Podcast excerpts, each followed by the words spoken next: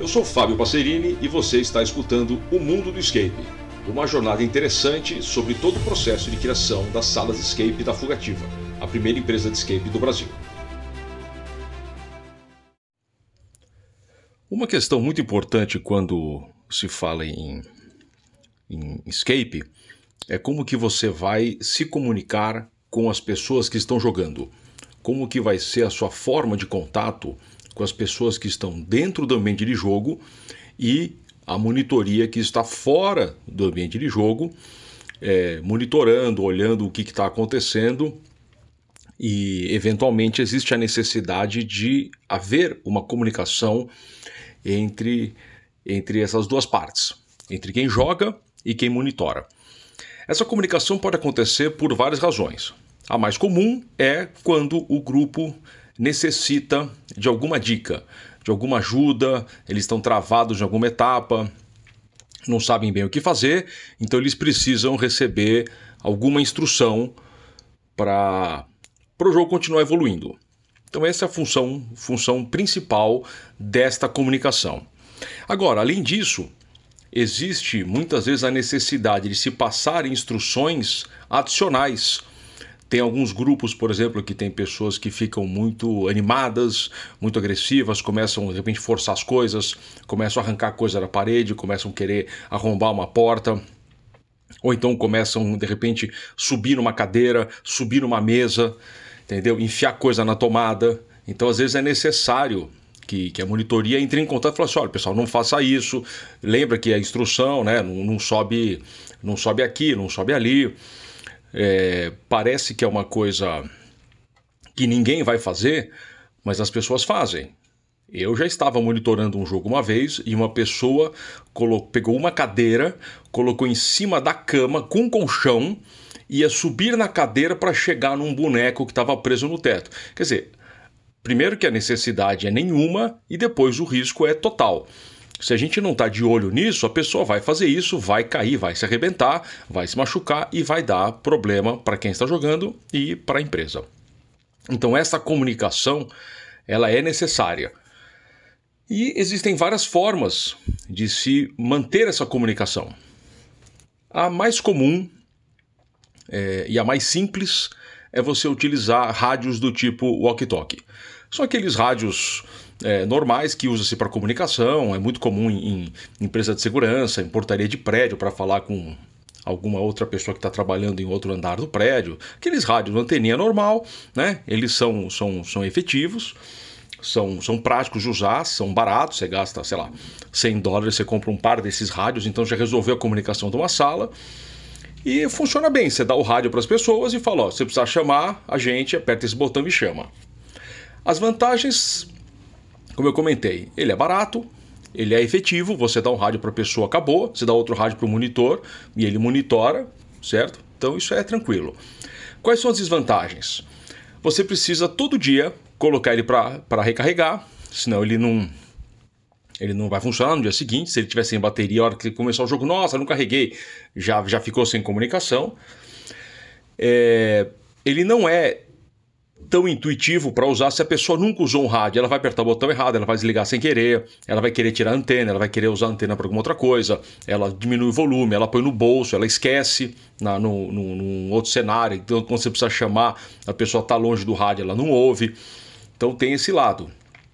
E o principal é que as pessoas acabam, sem querer, esquecendo o rádio em, longe delas, onde elas estão efetivamente jogando, o rádio está do outro lado da sala, do outro lado do jogo, ou coloca no bolso e senta e quebra o rádio, ou sem querer desliga, né? E aí você não consegue, não consegue manter a comunicação.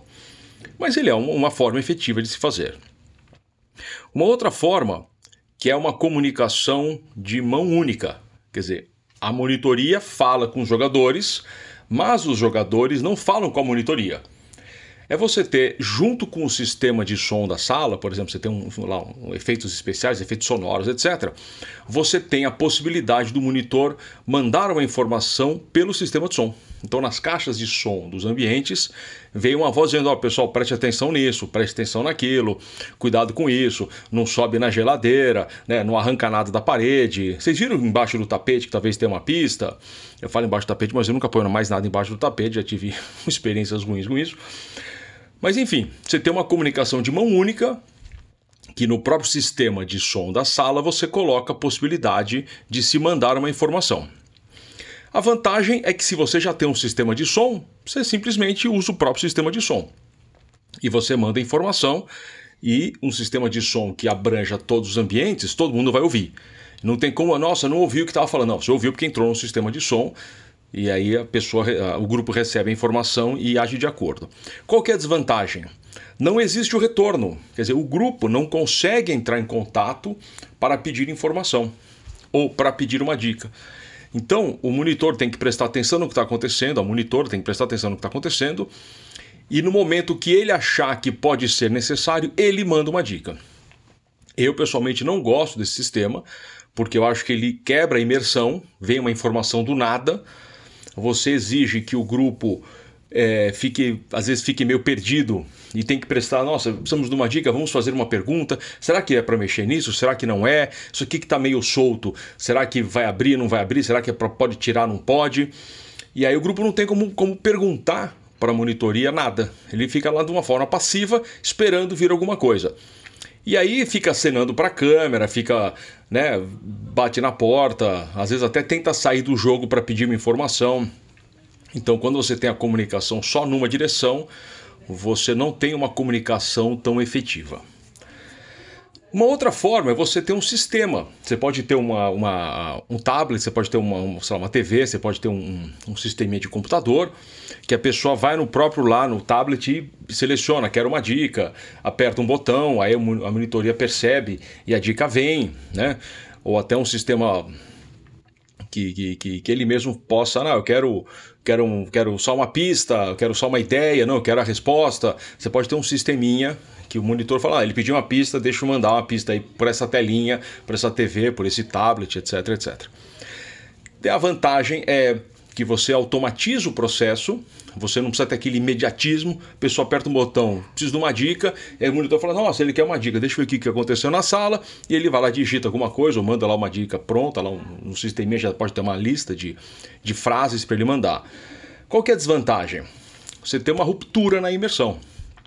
Se a pessoa sai de um jogo que ela está num laboratório, ela está num, num cativeiro de serial killer, ela vai numa telinha e digita lá o um negócio, quebra a imersão. Entendeu? Você, o ideal é que o sistema de comunicação, dentro do possível, nem sempre é possível, mas dentro do possível, seja é, mais conectado com a história para que a coisa funcione, funcione mais legal.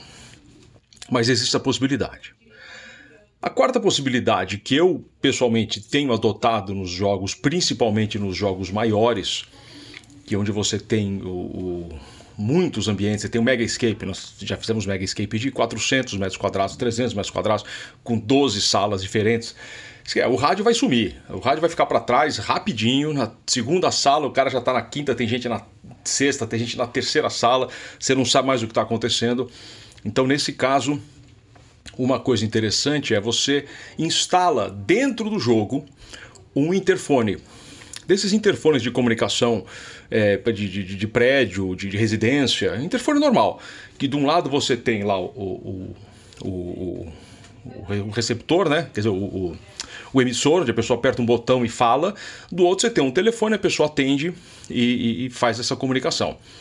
A vantagem é que dizer, você tem um, um, um trabalho maior para instalar, não é mais caro, é mais trabalhoso, você tem que passar toda uma fiação entre os dois pontos, você tem que alimentar com, com, com energia os dois pontos. Só que depois que você instalou, acabou o seu problema. Você não precisa carregar nada, você não precisa fazer manutenção, nada. Você instalou, está resolvido. Se a sua história é, é, aderente a esse tipo de situação, combina super bem. Por exemplo, fizemos isso em, em, lobotomia, fizemos em veneno, fizemos em a mansão. Praticamente todos os jogos depois de, de, de lobotomia nós adotamos essa prática. Então, lobotomia, você estava dentro de um hospital, você tinha lá um, um, terminal de acesso dos médicos que você podia acionar quando você precisasse de uma dica. Claro que a pessoa pediu uma dica, ela já tomava uma bronca, identifique-se quem é você. Aí a pessoa tinha que ir lá no, no, nos jalecos que eles acabavam achando e colocando, procuravam um crachá e lia o nome, ah, eu sou enfermeira tal, eu sou a médica tal e aí recebia uma dica, se não tomava uma bronca, se usa para uso médico, lá, saia, saia daqui, só pessoal identificado. Aí os caras, nossa, peraí, como identificado? Nossa, o jaleco, corre lá, corre lá, pega um crachá, pega um crachá. Então a gente colocou a forma de comunicação entre, entre, entre os grupos dentro da história.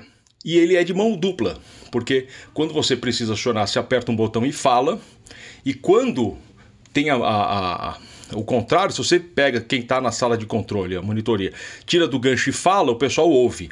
Claro que no Mega Escape, que as pessoas não ouvem, porque estão muito longe, né? você tem som ambiente, você tem um recurso, se for muito necessário, você aciona pelo sistema de som. A gente mandava mensagens do tipo assim: atenção, equipe médica, atenção, equipe médica, compareçam à central de, de, de, de, de contato com a enfermaria, temos uma mensagem importante para vocês. Aí eles iam para o interfone, entendeu? Você usava todo o sistema de som do jogo para fazer é, quando o pessoal não ouvia. É uma coisa interessante. Não é para todo mundo, um jogo de pirata talvez não combine, né? Mas é uma forma prática que você, você colocar isso e resolve. Uma desvantagem desse sistema de interfone. O sistema dentro da sala de monitoria é fixo.